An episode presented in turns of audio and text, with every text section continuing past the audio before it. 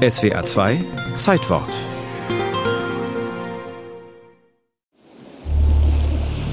Das war alles natürlich geheime Sache. Denn viele wurden festgenommen, erschossen, kamen auf dem Meer um, durch Verhungern, Verdürsten oder durch Piraten. Vinch Nguyen kommt Anfang der 1980er Jahre über Umwege nach Deutschland. Die nordvietnamesischen Kommunisten hatten am 2. Juli 1976 nach jahrelangem Bürgerkrieg im kapitalistischen Süden die Macht übernommen. Ich kriegte als Kind schon einiges mit von dem Kommunismus aus den Erfahrungen meiner Eltern und der Nachbarn. Und als ich zehn Jahre war, da wollte ich mal Priester werden. Gab keine Möglichkeit mehr. Die Kirche unterdrückt, verfolgt. Duc ist einer von rund 1,5 Millionen Vietnamesen, die aus dem wiedervereinten sozialistischen Vietnam fliehen. Er ist 15, als man ihn aus dem südchinesischen Meer fischt. Das war ein ziemlich kleines Boot und wir waren nicht sehr lang auf dem Meer, bis wir von einem deutschen äh, Handelsschiff aufgefischt wurde. Die hat uns dann aber dem Kap Namo übergeben. Ja. Vietnam war von 1954 an ein geteiltes Land. Die einstige Kolonialmacht Frankreich hatte nach ihrer Niederlage gegen die vietnamesische Unabhängigkeitsbewegung bei Dien Bien Phu damals das Land verlassen.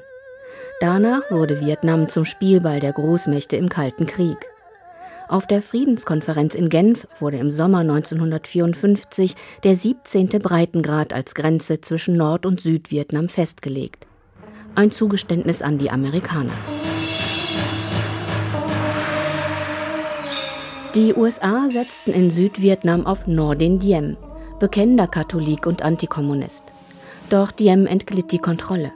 Deshalb schickten die USA zur Unterstützung im Sommer 1964 die ersten Soldaten für den Kampf gegen den kommunistischen Norden. Ein Krieg, der halt zunehmend zu einem totalen Krieg wird, in dem die Fronten verschwimmen, in dem Zivilbevölkerung in massiver Weise eben beeinträchtigt wird vom Kriegsgeschehen, in dem im Grunde genommen ziviles Leben nicht mehr möglich ist, dann in der zweiten Hälfte der 60er Jahre. Nicht nur in den USA, sondern weltweit gehen die Menschen auf die Straßen. Sie demonstrieren für ein Ende des Krieges in Vietnam und gegen die USA. Mark Frey, Historiker und Autor des Buches Geschichte des Vietnamkrieges. Es ist vor allen Dingen der politische Druck. Sie hätten diesen Krieg militärisch weiterführen können, sicherlich. Aber der innenpolitische Druck wird zu stark. Und nach viel hin und her kam es dann zu diesem Friedensschluss. Der beinhaltete völliger Abzug der Amerikaner aus Südvietnam und Waffenstillstand, auch Freilassung der Kriegsgefangenen auf beiden Seiten. Sagt der Südostasienwissenschaftler und Vietnam-Experte Martin Großheim. Aber der Friedensschluss beinhaltete eben nicht den Rückzug der nordvietnamesischen Truppen, die sich südlich des 17. Breitengrades befanden. Nach dem Abzug der amerikanischen Truppen kämpfen kommunistische Vietcong und Viet Minh von 1973 an gemeinsam gegen das kapitalistische Regime in Südvietnam. Ja, und wir wachten damals als Kinder jeden Tag mit den Geknatten von Maschinengewehre auf. Innerhalb kurzer Zeit war ganz Zentralvietnam unter Kontrolle der Nordvietnamesen. Und das ging dann so weiter, bis schließlich dann auch Saigon fiel. Das war im April 1975. Süden und Norden werden gut ein Jahr später offiziell zur Sozialistischen Demokratischen Republik Vietnam wiedervereint. Der Süden soll so schnell wie möglich auch sozialistisch werden.